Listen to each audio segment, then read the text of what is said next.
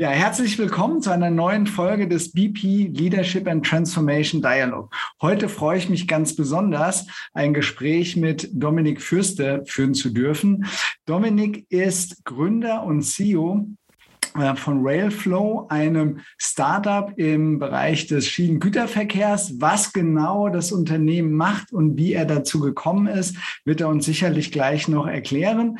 Und was ganz spannend ist, Dominik habe ich kennengelernt in der Zeit, als er noch im Konzern gearbeitet hat. Und ja, sehr spannend wird heute sein, mit ihm zu diskutieren. Was hat ihn dazu bewogen, aus dem Angestelltenverhältnis in die Unternehmertätigkeit zu gehen? Wo gibt es hier Parallelen, wo gibt es Unterschiede?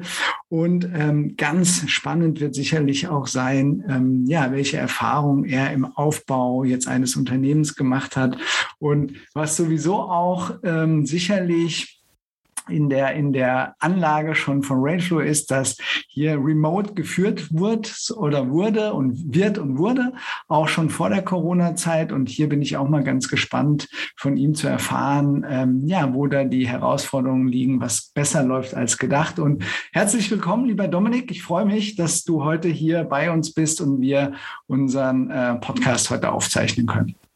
Ja, lieber Bernhard, vielen Dank für die Einladung. Ich freue mich auch sehr, bei, bei dir zu sein Podcast. Sehr gut. Dominik, ähm, ich hatte ja schon ein paar Sätze über dich verloren, aber ich würde gerne nochmal das Wort an dich geben und sagen, ja, was sollen denn unsere Hörer über dich wissen? Was gibt es noch ähm, ja, über dich Interessantes zu erfahren? Ja, ich glaube, wenn man äh, nachher auf den Übergang kommt vom Konzern zur Selbstständigkeit, ist es tatsächlich ganz gut zu, zu verstehen, was waren so die Schritte, die mich tatsächlich in den ersten Jahren beruflich geprägt haben.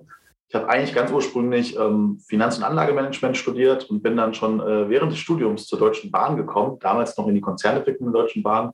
Habe dort auch meine Diplomarbeit geschrieben über Lean Construction Management. Also ich hätte eigentlich genauso gut in der Infrastruktur äh, am Ende landen können.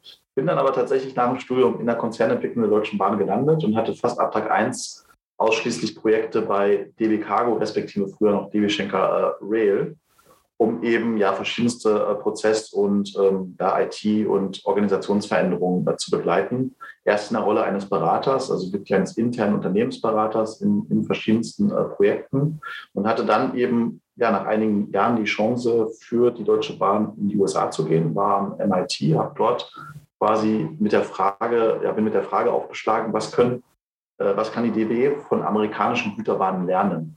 Und natürlich war nicht die Hypothese, wir schaffen es jetzt in näherer Zukunft, vier Kilometer lange Züge zu fahren, aber schon eben äh, die Überlegung, wie managen die eigentlich die Organisation, was machen die vielleicht auch in der IT anders äh, und was davon kann man dann eben auf den DB äh, Cargo übertragen. Und in dem Zuge, als ich da in den USA war, habe ich eben amerikanische Güterbahnen besucht, auch eher die an der Ostküste, wo durchaus einige Dinge vergleichbar sind mit dem europäischen äh, Netz und bin dann eben mit einigen Hypothesen zurückgekommen und aus diesen Hypothesen ist dann mit vielen anderen äh, Kollegen zusammen eben eine neue ähm, Strategie für die DB Cargo entstanden. Und als diese dann zur Umsetzung beschlossen wurde, bin ich eben als Umsetzungsprojektleiter, Teilprojektleiter zur DB Cargo gewechselt und war plötzlich verantwortlich für ein ganz großes Themenfeld, eben neue Prozesse und IT einzuführen.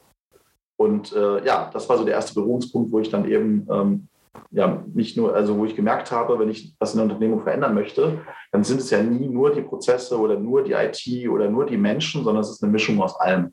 Und in dem Zuge ja, war ich dann eben verantwortlich für ein, für ein bestimmtes Themenfeld im Bereich des Kapazitätsmanagements des Einzelwagenverkehrs, eben ja, IT- und Prozessveränderungen herbeizuführen, um gewisse Ziele zu erreichen. Ja, das habe ich einige Jahre äh, gemacht. Das war ein sehr, sehr großes Transformationsprogramm.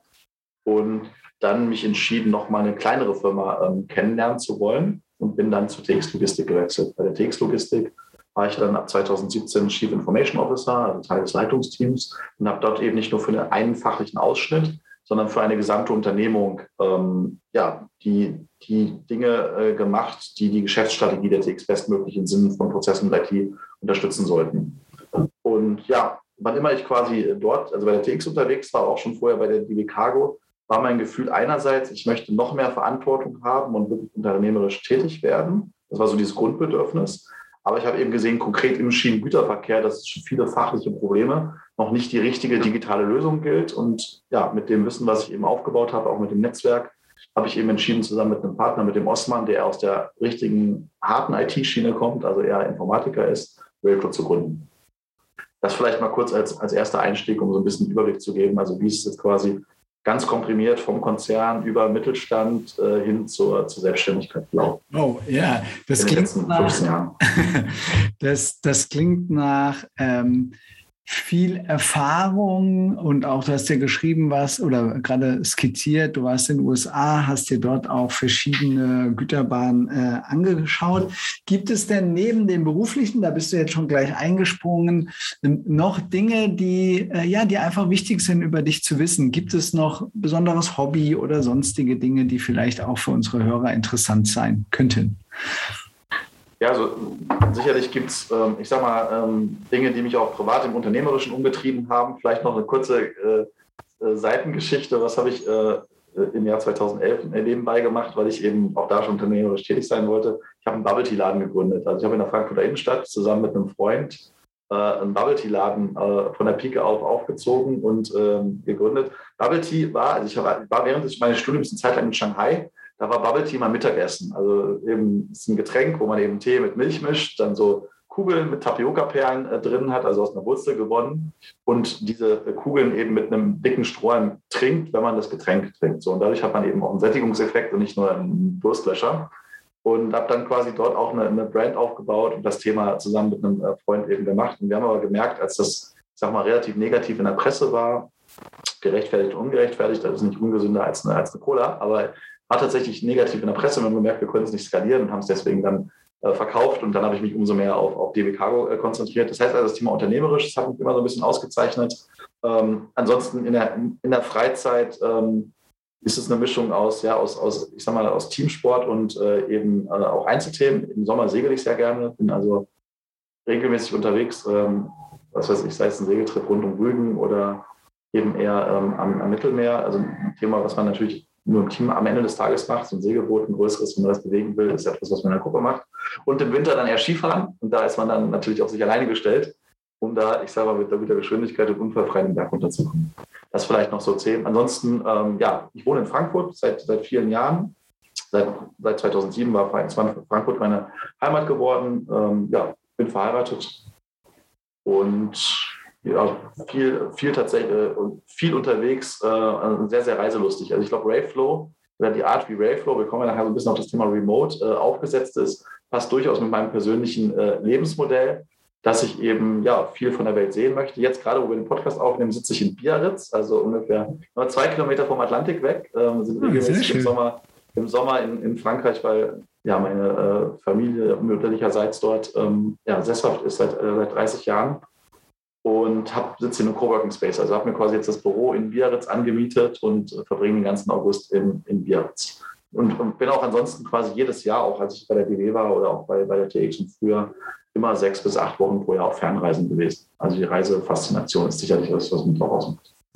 Wenn du uns erstmal vielen Dank, wenn du uns so oder als du uns gerade so durch deinen Lebenslauf so ein bisschen geführt hast, ähm, hast du ja auf der einen Seite skizziert Erfahrung in so einem großen Konzern äh, wie, der, wie der DB oder dann DB Cargo, dann eher mittelständischer geprägt äh, die TX-Logistik und jetzt bist du quasi äh, selbstständig mit, mit deinem Unternehmen und, und versuchst hier eben dich am Markt zu etablieren und die Dinge aufzubauen. Wo siehst du denn Gemeinsamkeiten in der, ich sag mal, Angestellten-Sein in einem Konzern und aber auch in der, ja, jetzt doch eigenverantwortlichen äh, unternehmerischen Tätigkeit? Gibt es da Gemeinsamkeiten aus deiner Sicht und wenn ja, welche? Das ist natürlich ist immer eine Frage, wie man, wie man auch seinen Angestelltenjob sieht und lebt. Also ich glaube, auch als Angestellter kann man, äh, also zum einen für sich selber, aber auch wenn man natürlich Karriere machen will, eine hohe Eigenverantwortung wahrnehmen. Also die Verantwortlichkeit für den, ich sag mal, eigenen Verantwortungshorizont ist etwas, was man natürlich als Angestellter genauso hat, im Konzern, im Mittelstand, wie dann am Ende auch äh, als Selbstständiger für eine ganze Firma. Und das ist sicherlich was, was, was, was mich ähm, auch geprägt hat. Also, dass ich auch bei, auch bei der DB Cargo und bei der, bei der TX immer die Chance hatte, sehr viel Verantwortung zu übernehmen. Insbesondere, weil ich auch meistens einen Mentor oder einen Vorgesetzten hatte oder Vorgesetzte, die das deutlich unterstützt haben. Und das ist auch das Zweite. Also ich glaube auch so oder so, selbst wenn du als Selbstständiger bist, macht Sinn, Mentoren zu haben, äh, um eben ja, im Zweifelsfall einen Weg zu gehen. Ich gehe jetzt gerade einen Weg, den andere schon erfolgreich gegangen sind. Und natürlich passieren da auch Dinge, muss ich Dinge machen, die andere noch nicht gemacht haben oder auch neue Erfahrungen sammeln, aber ich kann durchaus natürlich auch von Erfahrungen anderer profitieren. Das war durchaus im Konzern auch so, dass man eben mit den richtigen Führungskräften, ähm, ich sage mal, die richtigen Erfahrungen hat und auch, ähm, ich sage mal, das richtige Netzwerk bildet. Auch das ist ein Thema, das man ja auch im Konzern oder eben auch als Selbstständiger machst du die Dinge ja nicht alleine. Also du bist eben auf andere Menschen angewiesen und musst ein Netzwerk bilden, die, was dich unterstützt, was dir, was dir Input äh, gibt, mit dem du auch einfach arbeitest und deine Themen dann auch wirklich in der jeweiligen Organisation platzierst, so wie Waveflow jetzt eben Themen natürlich dann bei Kunden platziert oder bei Verbänden haben vorher im Konzern äh, bei gewissen Organisationseinheiten oder in gewissen Interessensgruppen Dinge platziert. Also das mit dem Mentor finde ich total spannend. Ähm, ich glaube tatsächlich, dass man immer so ein, so ein Sparringspartner, Mentor, Coach, wie immer man das auch im Einzelnen bezeichnen mag, dass das einfach nochmal gut ist, um so eine andere Perspektive rein zu, zu, und nochmal Impulse und Ideen zu bekommen. Was war denn ähm, für dich so der einer der Kernimpulse, Gedanken, Ideen, die du von deinem Mentor äh, mitgenommen hast? Was hat dich da beeindruckt? Ich glaube, wo ich sicherlich auch in den letzten Jahren äh, äh, dazugelernt habe, ich meine, am Ende ist, sind eben Menschen unterschiedlich und ich habe mich relativ spät mit, ich sag mal, verschiedenen Persönlichkeitstypen äh, beschäftigt. Aber ich sage mal, die Impulse, die ich durchaus von Mentoren bekommen habe, dass man vielleicht an einer Stelle ich meine, man, kommt immer irgendwie zum Ziel, aber vielleicht muss man nicht immer mit der, ich sag mal, mit dem Kopf durch die Wand, respektive ähm, eben einen Weg zum Ziel gehen, der, der anderen, die diesen Weg mitgehen müssen, schwerfällt. So, und da irgendwie quasi sich stärker nochmal darüber Gedanken zu machen, okay, wie, wie nehme ich die, die Menschen äh, besser mit, ist etwas, was ich sicherlich auch in den letzten Jahren einfach stark gelernt habe. Das, da war ich in meinen ersten Berufsjahren nicht so ich sag, so unterwegs, wie man das vielleicht hätte sein können, um das ein oder andere wirklich erfolgreicher zu machen und Menschen und die Organisation mitzunehmen.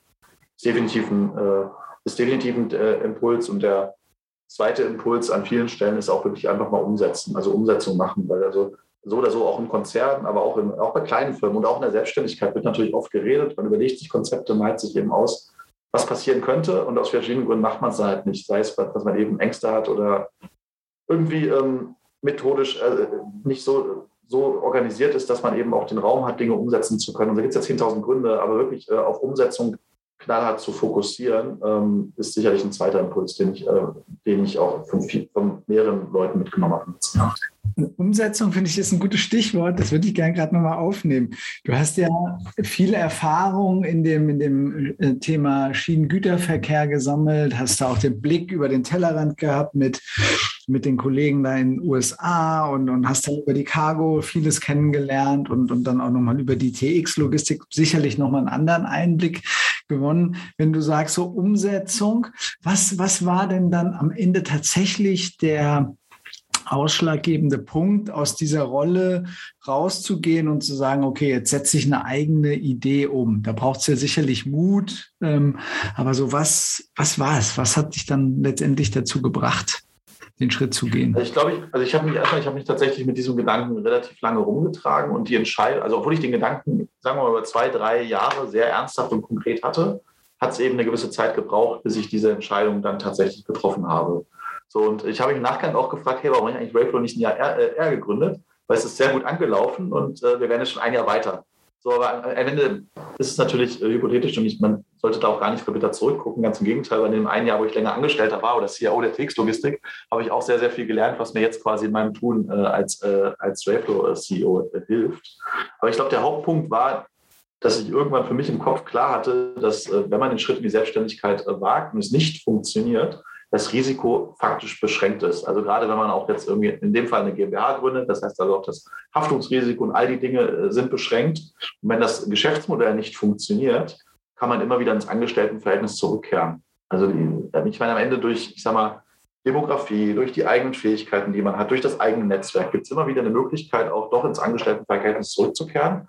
Und da, als ich das für mich im Kopf klar hatte, und das hat halt relativ lange gedauert, dann habe ich gesagt, komm, dann kannst du uns auch die, die Idee umsetzen, die du eben bei deinem aktuellen Arbeitgeber nicht umsetzen kannst, weil eben die TX-Logistik nun mal kein Plattform- und Digitalisierungsanbieter für den Schienengüterverkehr ist, sondern ein Marktteilnehmer, der eben Züge organisiert und äh, Züge fährt und äh, als Intermodaloperateur am Markt ist. Und da sind gewisse Dinge, die ich halt für den Markt jetzt machen wollte, nicht möglich gewesen. Und da war einzige, der einzige konsequente Schritt, das jetzt wirklich als Selbstständiger dann eben in den Markt zu bringen. Okay, ja, sehr, sehr spannend. aber das war der Hauptschritt, glaube ich, wirklich. Also diese eigene, das einmal im Kopf klar haben, man kann eigentlich ins Angestelltenverhältnis jederzeit zurückgehen. Und wenn man das weiß, ja, dann kann man sich auf die spannende Reise eines Selbstständigen begeben. Und äh, so oder so hat man am Ende was gelernt und äh, für sich äh, so oder so was mitgenommen. Momentan sieht es nicht so aus, als wenn ich so schnell ins Angestelltenverhältnis zurückkehren werde, aber ähm, dieser Gedanke trägt mich durchaus auch jetzt noch bei, ja, bei der also, Entscheidung. Also ich finde es ja durchaus spannend, weil es ja einfach immer unterschiedliche Motive und Motivationen gibt, so, so einen Schritt zu wagen. Und ähm, ich finde ja aus eigener Erfahrung weiß ich das selber, das muss man, das muss reiflich irgendwie überlegt sein und ähm, das will man ja auch dann wohl begründet machen. Hast du diesen Schritt damals auch mit einem Mentor besprochen, der dich da so ein bisschen durchbegleitet hat oder dir auch nochmal vielleicht so einen Schubser gegeben hat, so komm, wag doch jetzt den Schritt?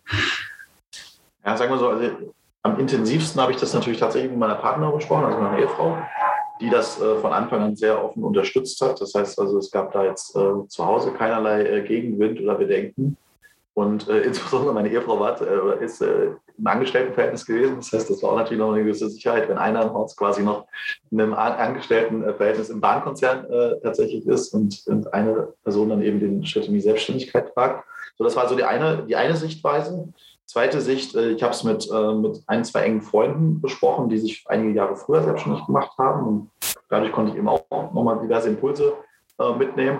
Und das dritte war tatsächlich, wenn ein, mit zwei ähm, Mentoren, die tatsächlich eher aus demselben fachlichen Umfeld kommen, die meine Sicht auf den Markt und die Möglichkeiten geteilt haben. Also wenn du quasi nochmal eine Drittmeinung kriegst zu dem, was du tun willst. Also ich sage mal ganz grob zum Geschäftsmodell und zu den Ideen, die du hast, wo du was ist der Kundenmehrwert, den du bringen willst mit deinen Produkten und dir da auch von außen nochmal Bestätigung abholst, dann ist das natürlich ähm, auch nochmal ein Impuls gewesen. Es war tatsächlich aber auch so eine andere Person, die ich sehr ähm, schätze, hat mir damals, als ich diese Idee dann hatte und auch vorgetragen habe, gesagt, das wird niemals funktionieren und ähm, würde ich nicht empfehlen. Und ähm, tatsächlich ähm, habe hab ich es ja dann trotzdem gemacht und die Person ist dann im Nachhinein sogar auch als äh, kleiner Investor bei Rapo eingestiegen. das ist und dem, was wir machen, äh, genauso überzeugt. Sehr so. gut. Und das heißt also, man will ja auch nicht, wenn man jetzt quasi mit Mentoren spricht oder mit auch im Umfeld, dass einem alle nur nach dem Mund reden, sondern ja auch eine ehrliche äh, Meinung bekommen und auch eine, eine, Bestätigung. Und das war halt der Prozess. Da ist durchaus gegen die Idee gegengetreten worden, aber am Ende gab es von vielen Seiten viel Zuspruch. Du hast ja eingangs erzählt, dass du nicht alleine gegründet hast, sondern dass du mit einem Partner gemeinsam das Unternehmen Railflow ins Leben gerufen hast. Und da ist nur meine Frage, so wie habt ihr euch gefunden und woran hast du gemerkt, okay, mit, mit ihm kann ich zusammen auch so ein unternehmerisches Risiko tragen? Weil ich habe selber gemerkt, es gibt für mich ein Unterschied. Es gibt viele Leute, mit denen würde ich zusammenarbeiten und Projekte machen, aber mit denen würde ich vielleicht kein Unternehmen gründen. Und ich finde ja, jetzt so diesen unternehmerischen Schritt zu gehen, ähm, dann auch, ich sag mal, finanzielle ähm, Ressourcen zu teilen. Vielleicht war das schon von ja, auch Investoren gesprochen. Das ist ja nochmal irgendwie ein anderer Schritt, der nochmal ein anderes Vertrauensverhältnis auch braucht und benötigt. So, wie, wie, wie habt ihr euch gefunden? Also es war tatsächlich so, also Osman habe ich in meiner Zeit bei der TX kennengelernt. Also wir kennen uns noch gar nicht jahrelang. Ne? Ich war ja bei der TX 2000, äh, seit Sommer 2017 und habe dann einige Monate später Osman kennengelernt, als er selber noch für einen Dienstleister, den wir eingesetzt haben, ich sag mal, der, der Chefarchitekt war dieser, dieser Firma und auch ein kleiner, also auch Mitgründer dieser, dieser Firma, die wir als Dienstleister hatten für ein bestimmtes äh, Produkt bei der, bei der TX. Und Osman hat sich in der Zeit dann angefangen, selber schon selbstständig zu machen, auch noch mit einer anderen Idee, mit einer anderen ähm, äh, Firma. Und ja, bei ihm habe ich halt gemerkt, dass er einerseits eben fachlich sehr, sehr versiert war im Sinne der, der Innovation von IT-Lösungen, also gar nicht jetzt auch im Sinne der Eisenbahnfachlichkeit, sondern im Sinne der, der IT-Fachlichkeit. Und das ist für mich das Wichtige, eines der wichtigsten Kriterien. Ich bin halt sehr fachlich getrieben. Wenn ich was mache, will ich, dass es wirklich gut wird. Und nicht, dass jemand anderes da ich sag mal, einmal drauf guckt und sagt, er hat zwar einen schönen Schein, aber da ist nichts dahinter. So, das war die, das eine. Und das zweite war, ähm, dass ich halt dann zusammen mit dem Osman festgestellt habe, dass er dasselbe Energielevel hat. Also definitiv ein Merkmal, was, also was mir tatsächlich wichtig ist, wenn ich mit jemandem mich so committe, dass dasselbe Energielevel da ist und man auch gemeinsam bereit ist, dadurch ja, die extra Meile zu gehen in jeglicher Hinsicht. Also jetzt nicht nur zeitlich, sondern auch, ähm, ja, was wirklich die Fokussierung auf die, auf die Themen angeht. So, und wir konnten uns halt in dem, in dem in der Zeit bei der TX kennenlernen, wo er eben für den Dienstleister tätig war. Und dann irgendwann, als ich diese Idee bei mir im Kopf konkretisiert hatte, habe ich ihn angesprochen, ob er nicht den IT-Teil dieser ähm, Railflow-Idee machen möchte. Und ähm, der Ausmann den Vorteil hatte, dass er quasi so ähm, fähig ist, dass er quasi Prototypen selber bauen kann, braucht man auch erstmal niemand anderen, sondern wir beide haben quasi, ich habe die Idee aufgeschrieben und konzipiert und er hat den Prototypen unseres ersten Produktes äh, am Wochenende und abends gebaut. Und dann hatten wir relativ schnell auch eine, eine Lösung und ähm, haben dann aber auch entschieden, wir gründen nicht sofort, sondern wir gehen mit diesen Prototypen auf den Markt und sprechen potenzielle Kunden an. Haben wir eben zwei, drei, vier Kunden angesprochen und hatten eben tatsächlich bei den ersten zwei Kunden, die wir angesprochen haben, schon eine Zusage von Kunden, dass sie bereit sind, für dieses Produkt zu zahlen. Also in dem Fall war es unsere Rayflow Purchase and Tender Management Plattform, über die ich dann eben Ausschreibungen und Anfragen für Traktionsleistungen in den Markt geben kann. Und unser Geschäftsmodell ist so, dass wir eben auf der Nachfragerseite, also wer die Anfrage einstellt, da eben eine, eine Software-as-a-Service-Pauschale nehmen, die sich dann eben nach, der, nach dem Funktionsumfang und der Größe des Kunden bemisst. So, und als wir diesen Proof hatten, also Prototyp war okay, aber der war weit weg von, kann ich irgendwie nutzen. Ähm, und äh, eben der Kundenzusage und der Tatsache, dass das in dem Prozess mit Osman sich in den ersten Monaten sehr gut angefühlt hat. Also wir hatten einen guten Modus der Zusammenarbeit, war dann der Grund zu sagen, okay, jetzt gehen wir einen Schritt weiter und gründen eben die eigene Firma. Also das, die ersten Monate sind tatsächlich ohne eigene Firma gelaufen, sondern einfach erstmal ähm, ja, wirklich äh, freischaffend.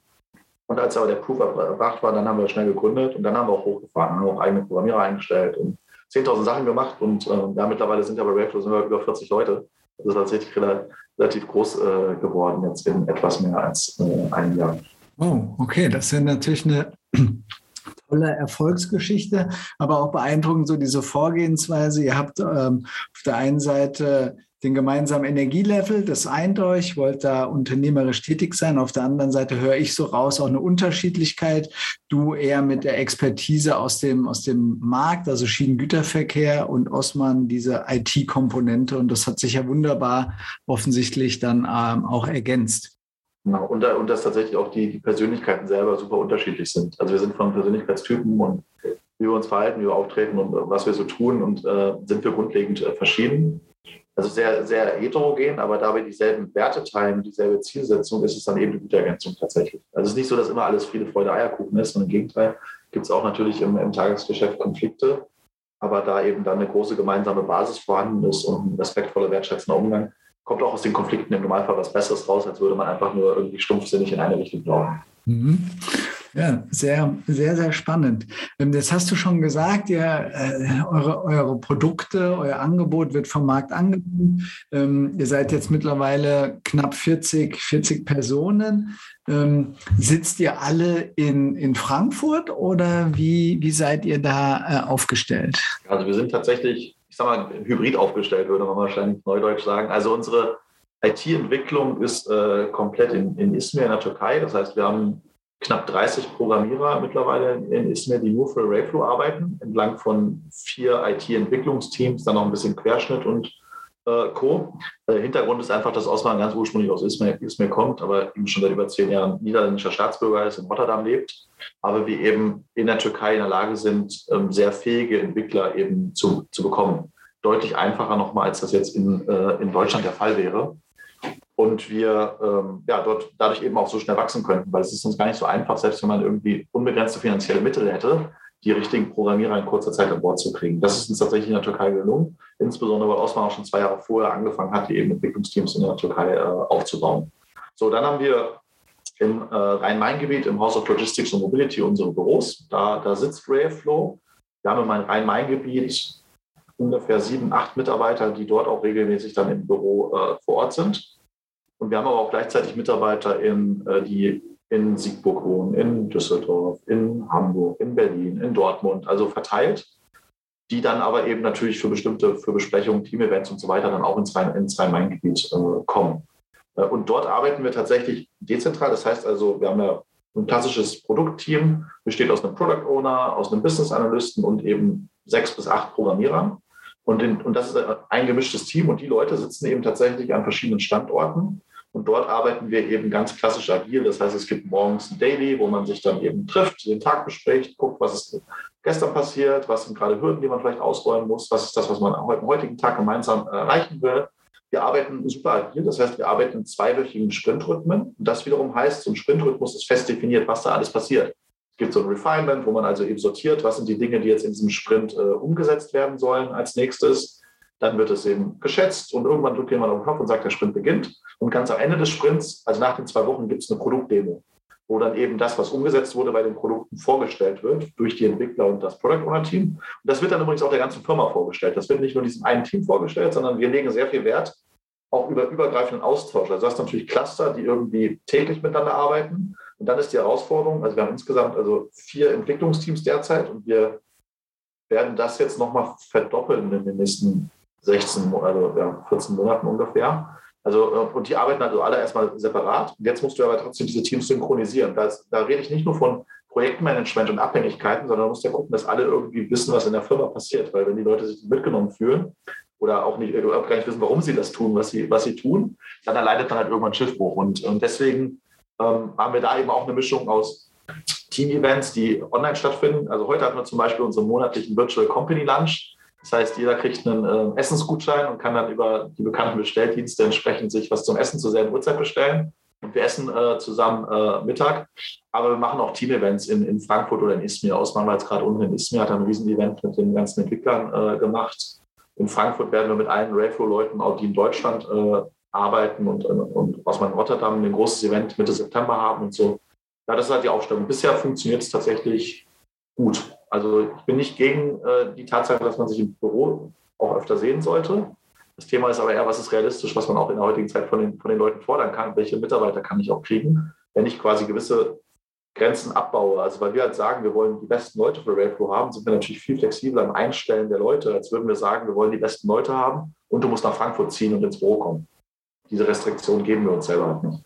Ja, das finde ich, finde ich, ist ein, ein, ein, sehr spannender Aspekt. Ich könnte mir auch vorstellen, dass ähm, auch die Anzahl Menschen, die du, die du, wenn du sagst, du willst die besten Mitarbeiter haben, dann gibt es sicherlich welche, die eher aus dem IT-Feld kommen. Da gibt es natürlich aber auch andere, die diese Expertise in diesem Markt haben müssen. Da wird es ja auch nicht unendlich viele Menschen geben. Und äh, da hat sich dann offensichtlich für euch rentiert ähm, und sich ausgezahlt, dort in so einem ja auch äh, flexibleren Arbeitsmodus ähm, zu sein. So klingt es zumindest für mich. Definitiv. Also wir hätten sonst die Leute, die wir jetzt an Bord haben, nicht alle gewonnen. Also wir wären wahrscheinlich ja, vielleicht halb so, halb so groß und hätten wahrscheinlich nur ein Drittel der Produkte oder so. Also es wäre wirklich schon radikal anders wenn wir diese Restriktionen uns selber gegeben hätten.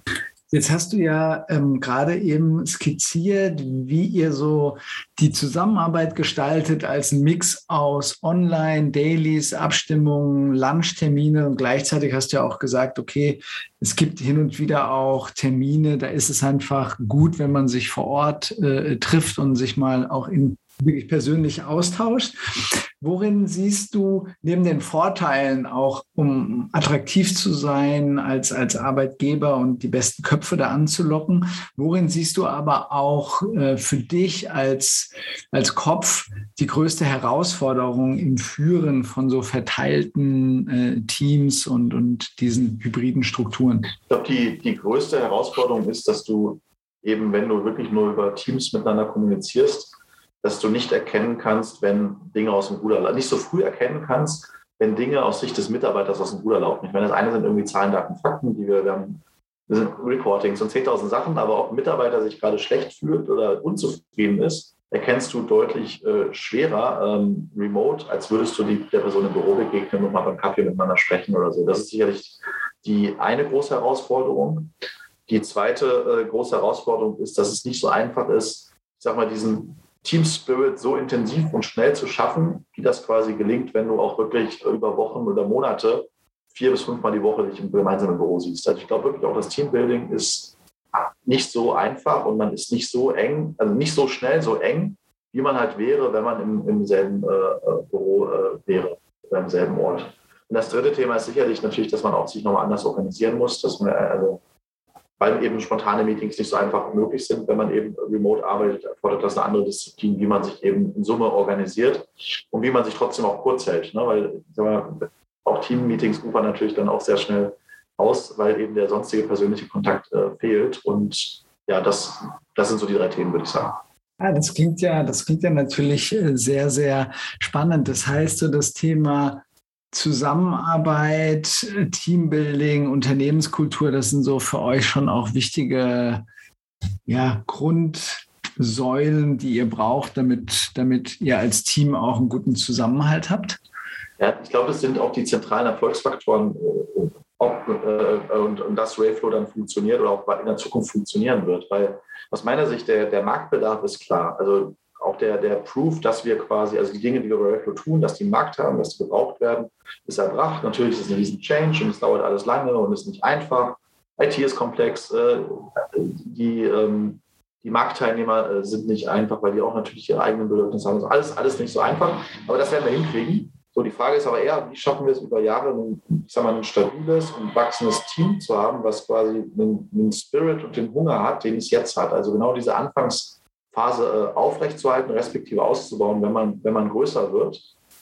Und dann, um dann eben nicht äh, in der, in der Skalierung eben auf Probleme zu stoßen, die dafür sorgen, dass Leute unzufrieden sind, äh, vielleicht auch nicht mehr derselbe, dieselbe Effizienz, derselbe Output erzeugt wird, auch Leute abwandern. Da gibt es ja 10.000 Dinge, und ja, das muss man managen. Ich glaube, deswegen sind diese drei Punkte, die ich genannt habe, so wichtig und die haben wir auch im Blick und können das sicherlich noch besser machen, als wir es heute tun. Also ich bin da bei weitem noch nicht, also es ist gut, was wir machen, aber ich bin auf jeden Fall noch nicht zufrieden.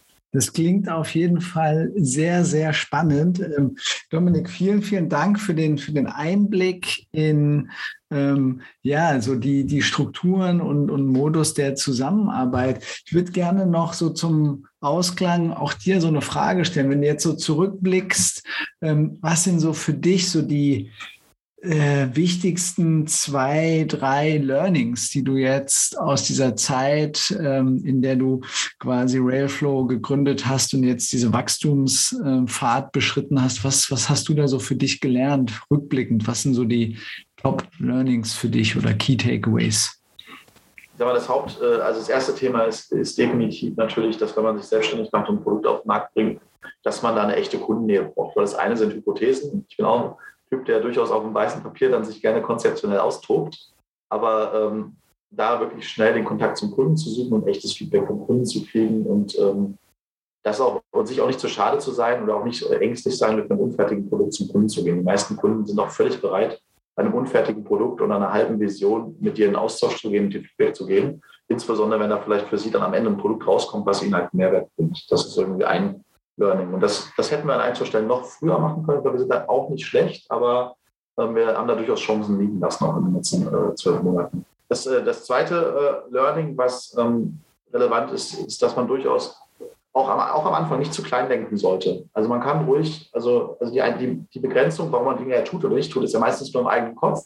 Und bei gewissen Produkten, also wir entwickeln jetzt beispielsweise gerade ein riesiges Eisenbahn-Auftrags- und Transportmanagementsystem. Das ist somit das Komplexeste, was man im Schienengüterverkehr dann machen kann, weil da eben end-to-end -end der gesamte Order-to-Cash-Prozess von, von Güterbahnen, aber auch von Verladern, von Bahnspediteuren über so ein System abgewickelt wird. Und da habe ich selber in der Vergangenheit in 15 Jahren zwei, drei solcher Projekte gesehen und die sind eigentlich immer nicht so gut gelaufen. Und deswegen habe ich gedacht, als ich Wellflow gegründet habe, komm, das machen wir nicht, wir klammern das mal aus. Aber der Markt hat uns eines Besseren belehrt. Es gibt viele Kunden, die das wollen und brauchen. Und wir haben jetzt da auch einen sehr, sehr großen Vertrag mit einem Schlüssel, ich sage mal, einen der, der führenden ähm, Kunden des äh, europäischen Schienengüterverkehrs abgeschlossen, da die Lösung bereitzustellen. Und das hätte man durchaus auch früher schon sich überlegen können, in diese Richtung zu gehen. Das haben wir tatsächlich auch erst in den letzten sechs Monaten gelernt, äh, weil wir da am Anfang kleiner gedacht haben. So, und äh, das dritte Thema, was in jedem Fall bekräftigt ist, du brauchst halt die richtigen Leute und Mitstreiter. Also wenn du nicht die richtigen Mitstreiter hast, die auch auf der, auf der, auf der Fähigkeitsebene. Das eine sind ja selbe Werte, passt es von Persönlichkeiten, ist man so im selben Spirit unterwegs. Aber du brauchst halt auch Leute wirklich, die eine, die Fachkompetenz haben und auch die, die Berufserfahrung und auch die ja, methodische Kompetenz, so etwas aufzubauen. Weil wenn du in einem Unternehmen bist, was sehr Research and Development lastig ist wie unseres, also sehr viel konzeptionell arbeitest, wenn du das nicht mit den richtigen Leuten machst, dann machst du es doppelt oder dreifach und dann wird es halt äh, teuer oder zu langsam oder auch nicht gut genug. Und das ist äh, definitiv so der, der dritte Punkt, wo ich sagen würde, der ist ähm, hochgradig relevant. Und da bin ich auf jeden Fall stolz drauf. Den haben wir bisher sehr gut gemeistert, weil wir eben die richtigen Leute für die verschiedenen äh, Produkte äh, gewinnen konnten. Sonst wären wir als Rayflow auch nicht in der Lage gewesen, jetzt innerhalb dieser kurzen Zeit drei große Produkte halt äh, zu entwickeln auf den, und auf den Markt zu bringen. Also unsere Purchase- und Tender-Management-Plattform, dann unser eben Eisenbahnauftrags- und Transportmanagementsystem, was jetzt gerade in Entwicklung ist. Und am 1. Dezember bringen wir unseren Intermodal Capacity Broker auf den Markt, wo wir wirklich es ermöglichen wollen, dass Intermodaloperateure auf der einen Seite freie Kapazitäten einfacher, digitaler vermarkten können und auf der anderen Seite Spediteure, also insbesondere Lkw-Spediteure, einfacher und schneller bei Intermodaloperateuren europaweit buchen können. Dass ich quasi am Ende den Transport meines Lkw-Trailers genauso einfach buchen kann, wie ich eine äh, Fahrkarte im Personenverkehr buchen kann, inklusive äh, Vor- und Nachlauf. So, und das geht nur mit den richtigen Menschen im Hintergrund. Wow, super. Lieber Dominik, ganz, ganz herzlichen Dank für deine, für deine Einblicke und deine Ausführungen. Sehr, sehr spannend, ähm, auch zu sehen, wie, wie ihr so diese agilen Prinzipien, Kundennähe, Großdenken, die richtigen Leute, da keine Kompromisse in der Einstellung einzugehen, finde ich sehr, sehr spannend. Und ja, der Erfolg gibt euch ja auch recht, dass ihr da viele, viele Dinge ähm, ganz richtig gemacht habt und da auch einen Bedarf äh, erkannt und habt und den jetzt auch mit dem richtigen Produkt deckt. Finde ich total klasse, das zu sehen. Ähm, bin gespannt, wie sich das weiterentwickelt und vielleicht gibt es ja nochmal einen Folgepodcast, ähm, wo wir uns dann darüber austauschen. Äh, ich wünsche dir auf jeden Fall alles, alles Gute, viel Erfolg ähm, und äh, hoffe, dass du diesen eingeschlagenen Wachstumskurs und Pfad weiter fortsetzen kannst. Ganz, ganz herzlichen Dank und alles Gute für dich und dein Team. Ja, lieber Bernhard, vielen Dank auch für den Austausch und das Gespräch. Danke dir. We hope you enjoyed this episode of the BPA Leadership and Transformation Dialogue. If you are looking for further information, check out our social media channels or visit our website, judapartners.com. We are looking forward to meeting you